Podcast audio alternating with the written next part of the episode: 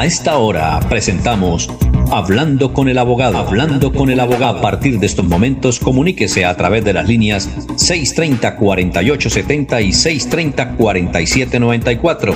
Reciba toda la información y asesoría para sus problemas jurídicos con la dirección del doctor Iván Darío Calderón, abogado egresado de la Universidad Industrial de Santander con especialización en Derecho Comercial. Sean todos bienvenidos.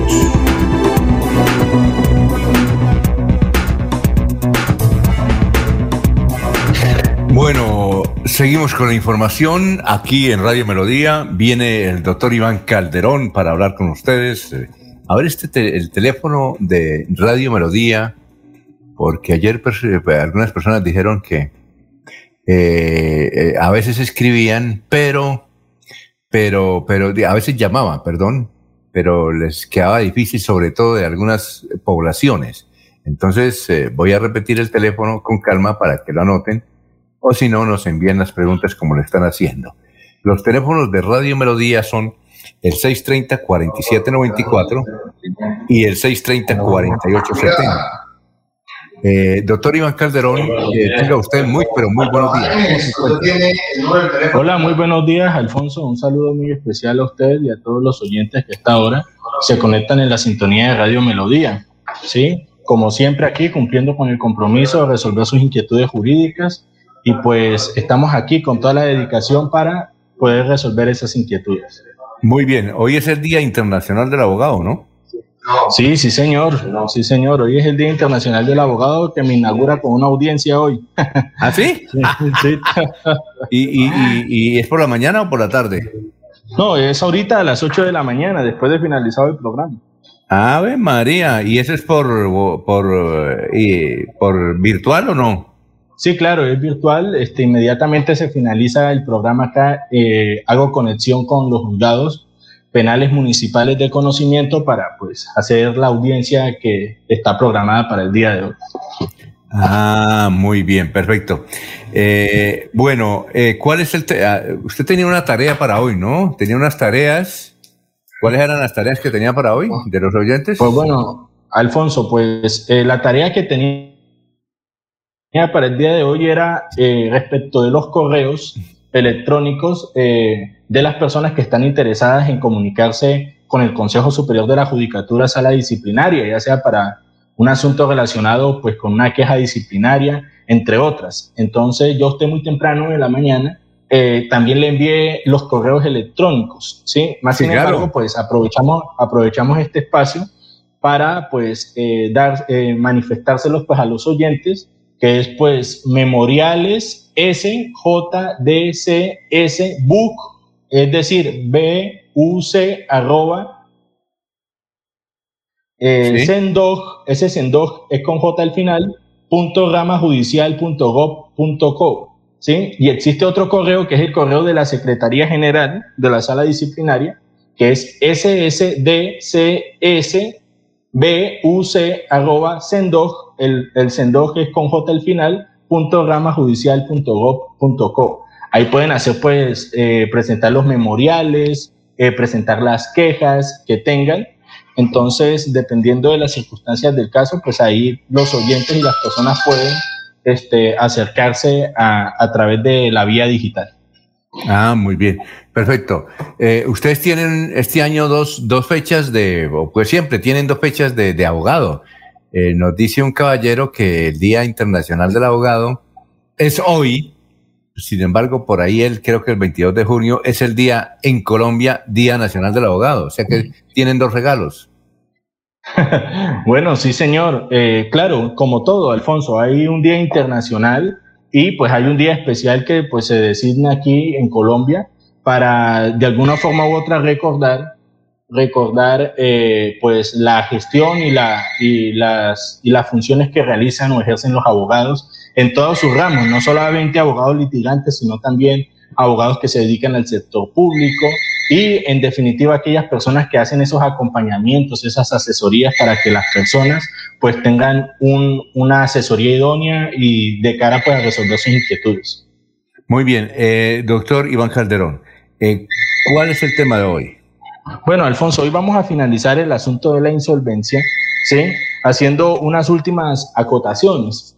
Primero que todo, por recordarle a los oyentes que ellos ya saben que en caso de que tengan dos deudas y una mora de 90 días, van a poder eh, acogerse a estos procedimientos de insolvencia en donde, en donde pues ellos van a poder normalizar su situación financiera a través de unos acuerdos de pago que sean idóneos y sostenibles en el tiempo, que si la persona eh, se dedica o la persona realiza actos de comercio, es decir, está eh, con cámara de comercio vigente, puede recurrir al proceso de insolvencia de persona comerciante, que está pues contemplado en la ley 1116 y en los decretos eh, con fuerza de ley, el decreto 560, ¿sí? Entre otros, en donde pues existen una variedad, Alfonso, un menú de procedimientos que las personas pueden hacer.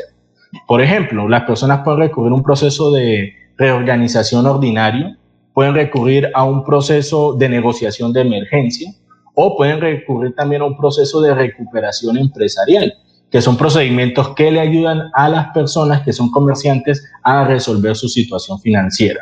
Por el lado de los no comerciantes, solamente cuentan con un solo trámite, que es el trámite de negociación de deudas, que está contemplado en la ley, en la ley 1564, que es el Código General del Proceso.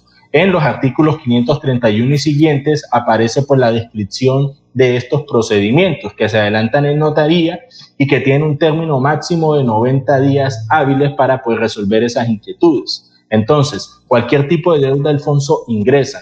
Si usted tiene deudas con el, con el impuesto, si usted tiene deudas de impuesto predial, si usted tiene deudas con tránsito, si usted tiene deudas con la DIAN, si tiene deudas con bancos, si tiene deudas con personas naturales, con proveedores, es decir, cualquier tipo de obligación que esté pues obviamente sustentada, se puede negociar a través de estos procedimientos. La única obligación que no se puede negociar en procesos de insolvencia, indistintamente de cuál sea su índole, son las obligaciones alimentarias. ¿Sí? ¿Por qué? Porque uno de los beneficios que trae la ley de insolvencia, Alfonso, es que se suspenden los pagos. Desde el momento en que la persona se acoge a la ley, no debe pagarle a nadie. Es decir, ese tiempo lo va a utilizar como de gracia con el fin de que se capitalice, con el fin pues, de hacer una propuesta de pago mucho más atractiva.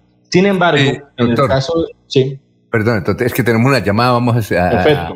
Eh, eh, muy buenos días, ¿cómo se encuentra? Muy buenos días, doctor. Hágame un favor para hacerle una preguntita de ahora Miriam aquí de Zapamanga, segunda etapa. Con mucho gusto, le escucha el doctor Iván Calderón.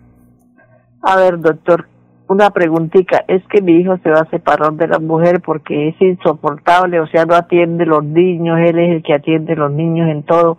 Entonces él quiere separarse y quiere pedir la custodia de los niños. ¿A dónde se puede dirigir para esos trámites? Bueno, eh, es eh, eh, señora, y si quiere, usted puede anotar este teléfono para que después de las 8 llame al doctor Iván Calderón y él la orienta, ¿le parece? Bueno, bueno, señor. ¿Tiene dónde anotar? Sí, señor. Mire, entonces le voy a, después de las 8, o, doctor, ¿hoy es después de las 9 o de las 8? Sí, después de las 9 por la audiencia que tengo el ah, sí, el doctor tiene una audiencia a las 9, entonces después de las 9, anote este teléfono, señora. Bueno. Mire, 300. ¿Sí? Ahora el número 7. ¿7? Sí, ahora 4S6. Eh, el número 6 4 veces. 4S6, ¿sí? Y luego el número 37. Bueno, señor, entonces lo llamo. Él, Iván Calderón, él le va a dar una respuesta ahora, pero después de las nueve lo puede llamar, ¿le parece? Bueno, bueno, muchas gracias. A ver, eh, doctor Iván Calderón.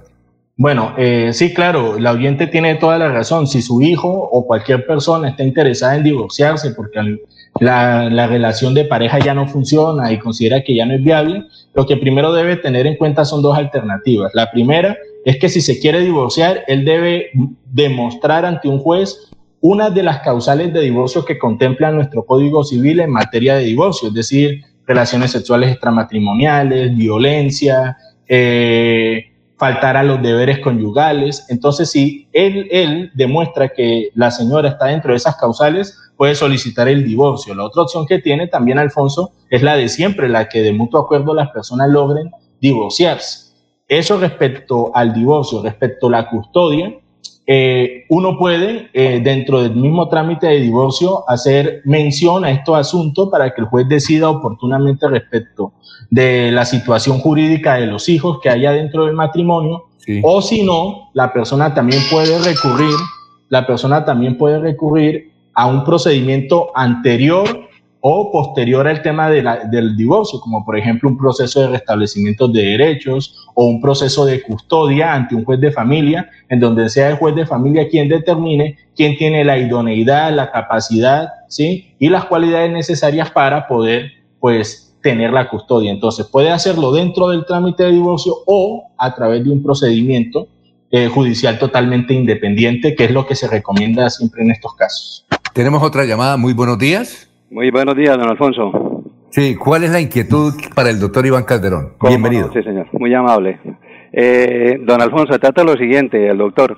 Es que en días pasados hubo una incertidumbre entre los viejos que se nos formó mucho, unos hasta se enfermaron, porque salió una, una resolución de la DIAN eh, que tendría, tienen que sacar el RUT ya porque si no a partir de vamos a, vamos a cobrar tanto de multa, vea, yo me de una vuelva enfermo por eso. Después salió que no, que, era para los que habían declarado renta y, tenía, eh, que tenían ingresos adicionales. Después salió que no, que, que, que calma, que, que habían ampliado el plazo para sacar eso hasta el 30 de junio, mejor dicho, un poco. Los viejos estaban más enredados con eso porque son las disposiciones del gobierno, ¿no? Atormentar a la gente y, no fijarse en la gente de la tercera edad que en nuestra no aguantamos tanta, tanto, tanta problemática y tanta cosa. Entonces al doctor que nos haga el favor y nos aclare sobre eso. Con mucho gusto y gracias por la llamada. Ya desde luego le vamos a aclarar. Doctor Iván Calderón. Bueno, pues Alfonso, lo que hay que manifestarle al oyente es que el registro único tributario, ¿sí?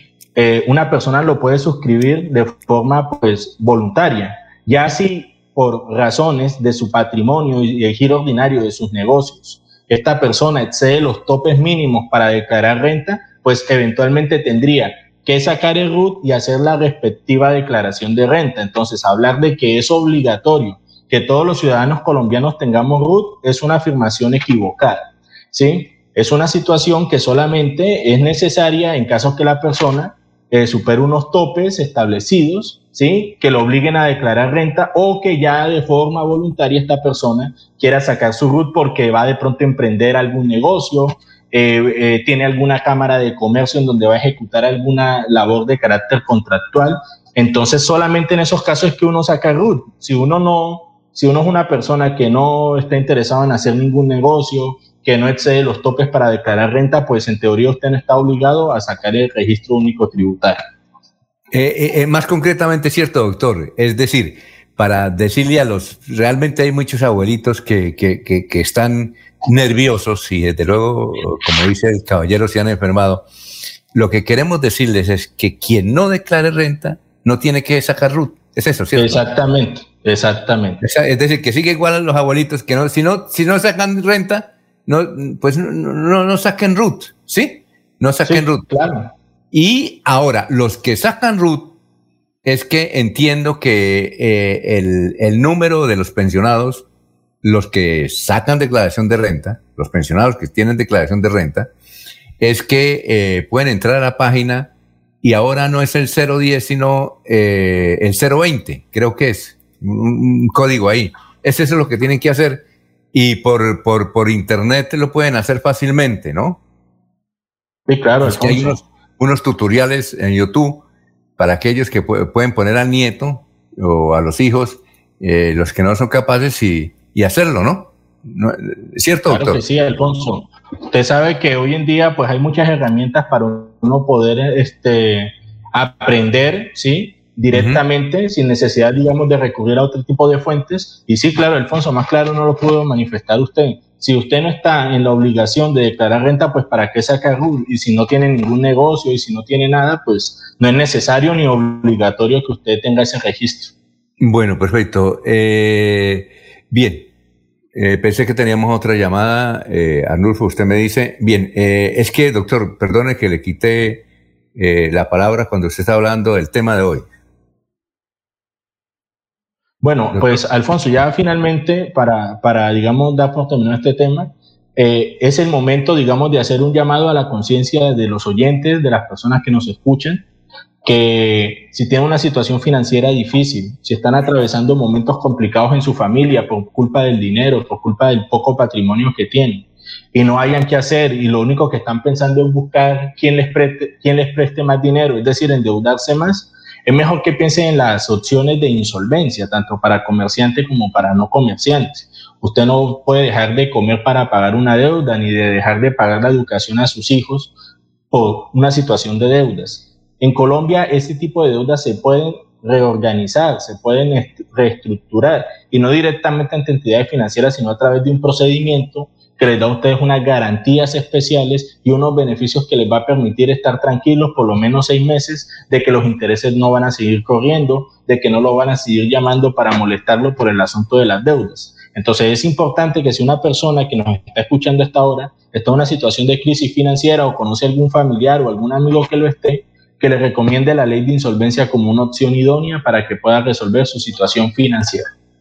Sí, y, doctor, ya eh, hablando de este tema de la gente que, que, a veces quiere llamarlo a usted, pero le da como cosita llamarlos, yo les he dicho una cosa a los oyentes que nos llaman, que a usted lo pueden llamar eh, en horas hábiles, eh, en horas del día normalmente, porque usted es un orientador.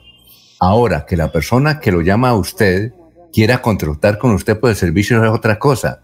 No es cierto, doctor, usted orienta a la gente. Porque es que hay una, una señora me llamó ayer y me dijo, ay, yo quiero hacer una pregunta por la radio, pero es que a veces no está mi nieta y, y no, y no logro cómo, cómo marcarle.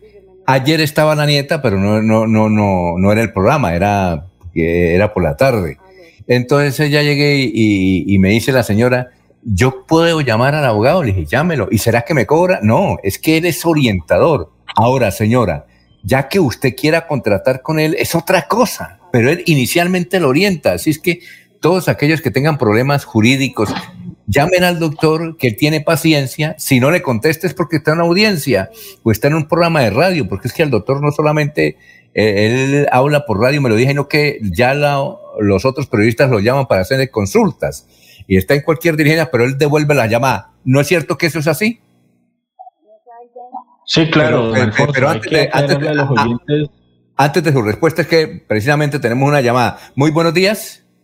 Buenos días, don Alfonso, buenos días y buenos días. Muy buenos días. ¿Cómo se encuentra, señora? ¿Cuál es la inquietud? Este, hablando del RUT, este, yo una pregunta ah, para el abogado que me aclare, este, una persona cuánto, cuál es el tope para entrar a declarar. Creo que hay una cifra, en el caso mío, esto ahí entra eh, la vivienda que es patrimonio familiar o, o, cómo se hace ahí. O la declaración es por los bienes de toda la vida o puro por este año lo que se ha comprado cómo es eso ahí bueno señora muchas gracias. Y el doctor le va le va a explicar al respecto. Doctor Iván. Bueno, primero lo que toca mencionarle al oyente, que es que eh, el hecho de que el bien tenga patrimonio de familia o tenga algún gravamen, en este caso afectación de vivienda familiar o demás cuestiones, eso no influye en el tema si usted declara o no renta. Ni tampoco se tienen en cuenta los bienes que usted ha adquirido durante toda su vida. La declaración de renta se hace año a año y por esa razón pues varía dependiendo de las circunstancias del caso. Entonces, si usted tiene bienes, solamente le van a tener en cuenta los bienes que en ese año grabable usted tenga que reportar, ¿sí? Ahora bien, eso significa pues que los bienes anteriores o que ya no están dentro de su propiedad, pues usted no los puede incluir en una declaración de renta. Y respecto a los topes, sí, usted tiene, eh, usted tiene toda la razón, ¿sí? Eh, para declarar renta, ¿sí? El patrimonio bruto que debe tener la persona eh, debe ser igual o superior a 154 millones 215 mil, ¿sí? Sin embargo, esta cifra me toca corroborarla porque es más o menos un aproximado de la cifra del año pasado, ¿sí? Entonces, para este año también hay un valor, ¿sí? Que lo más seguro es que deba ser eh, superior o inferior dependiendo de las políticas que tenga el gobierno nacional, porque pues la idea del gobierno también es que más personas declaren, ¿sí? Entonces, lo más normal es que ellos bajen un poco esa, esa situación para que más personas tengan la obligación de hacerlo. Entonces, yo me comprometo con el oyente mañana a concretarle este, la cifra, porque en estos momentos no la tengo, ¿sí? Eh, y con mucho gusto le diré cuánto es el tope económico en dinero máximo que tiene la persona para que declare renta. Si la persona tiene unos ingresos inferiores a ese valor, pues no tendrá la obligación. Y respecto al patrimonio, Alfonso, pues deberá hacerse de acuerdo al avalúo catastral que tenga el inmueble. Se miran los topes a ver si cumple con la obligación de declarar renta o no. Es decir, eh, doctor, para más claridad de la señora, eh, mañana va a tener una, una respuesta exacta usted en el sentido de que si le llega de pensión mensualmente tanto, eh, ¿cuáles son los topes? Si supera eso, Exactamente. tiene que declaración de renta. Y si tiene la casita, ¿cuánto le vale? Más o menos es eso, eh, ¿verdad? Exactamente, Alfonso, porque los valores para declarar renta dependen del patrimonio que usted tenga y del avalúo del bien. Y si esos avalúos y ese patrimonio exceden, pues el valor eh, tope para declarar, pues a usted le tocaría. En caso de que no, pues no sería necesario. Ahora, doctor, y ahora sí siga con la aclaración que la gente quiere saber, porque es que aquí, pues hay muchas personas que dicen, ah, no, es que ese, ese abogado me cobra. No, inicialmente lo que usted es, da una orientación. Ya si lo quieren contratar, a usted es otra cosa, pero usted orienta, ¿verdad?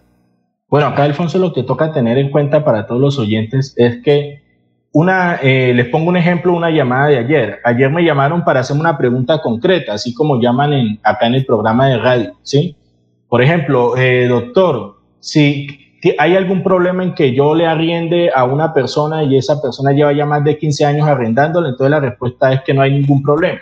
Entonces, frente a una asesoría así, Alfonso, pues yo no tengo ningún problema, que una persona me llame concretamente a contarme un caso que sea breve, ¿sí? Ya si es un tema complejo, Alfonso, en donde toca analizar documentos, donde es necesario reunirme directamente con el oyente, pues ahí nosotros nos reuniremos, miraremos y analizaremos la posibilidad de iniciar un proceso judicial.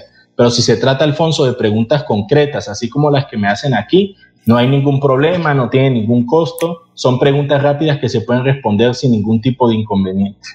Así es que al doctor lo pueden llamar, ojo, hoy generalmente después de las 8, después del programa, ¿no? Después de las 8. Si el doctor no le contesta, él, usted devuelve la llamada, ¿verdad? Usted devuelve la llamada. Sí, claro, claro, yo devuelvo la llamada, sino que muchas veces me he dado cuenta que algunas personas me llaman de minuteros. Entonces, si eh, yo no les pude contestar, pues intenten después, no hay ningún problema. Yo siempre estoy muy pendiente y atento a las inquietudes que tengan los oyentes. Y si me quieren escribir por WhatsApp, también lo pueden hacer y de paso pues registran mi número de teléfono y yo también les contesto a través de ese medio. Sí, el teléfono del doctor, anótenlo, ¿qué es este? El 300, el número 7, 4S6 y 37. Ahora, si quieren ir a la oficina, llámenlo antes o escríbanle antes. La oficina del doctor es esta, que ayer la dio, en Bucaramanga, calle 34, número 1049, edificio Rovira Plaza, calle 34 1049, edificio Rovira Plaza. La oficina es 306, es muy fácil. Usted bajando por la 34 frente a la alcaldía, ahí hay un edificio y, tranquilamente pueden ir a hablar con él, pero, pero es necesario que lo llamen antes, porque qué tal que usted tenga una audiencia, tenga otra reunión, no los pueda atender para que calmadamente se sientan y hablen. El doctor es, es una persona muy humana, porque doctor, ustedes los abogados tienen también fama de que son muy drásticos se embarga, se denuncia, a la cárcel, ¿sí o no? Y, resulta que pues, yo les puedo decir a, la audiencia que el doctor, ante todo, es humano, es un ser humano. Entonces, al ser humano, eh, eh, pues los atiende, seguramente hay lágrimas, él los atiende, los escucha. Porque alguien decía, aquí había un gran abogado que era Jorge Chacón Capiote, ya murió, doctor eh, Iván, y nos decía, el abogado antes, antes todo tiene que ser psicólogo, ¿no, doctor Iván? Sí, o sea, es muy importante, Alfonso, uno tener, tener el tacto para poder llevar este, las cosas de buena forma, porque no estamos frente a cualquier cosa, estamos frente a bienes importantes como el patrimonio, la libertad, la vida de las personas, y son cosas muy importantes que en muchos casos tocan hasta lo más profundo del corazón de cada uno y es normal que se quebranten, es normal que sientan desesperación, que sientan miedo, pero entonces ahí estamos precisamente nosotros para colaborarles. Sí, a uno de los más importantes abogados de Latinoamérica, no recuerdo el nombre, en una conferencia le preguntaron, ¿usted eh, por qué es el mejor abogado y cuál es la cualidad que debe tener un mejor abogado? Dijo, ante todo, una cualidad, ser humano, un ser humano. Y ahí se desprende todo. Bueno, doctor, se nos acabó el tiempo. Qué buen programa hoy. Eh, ¿Nos puede eh, también las redes sociales, recordar sus redes sociales? Sí, claro que sí, Alfonso. Eh, me pueden contactar también por Facebook e Instagram en Iván Calderón Abogado al teléfono 300-766-6637 y a la dirección física calle 34, número 1049, oficina 306, edificio Torre Rovira Plaza.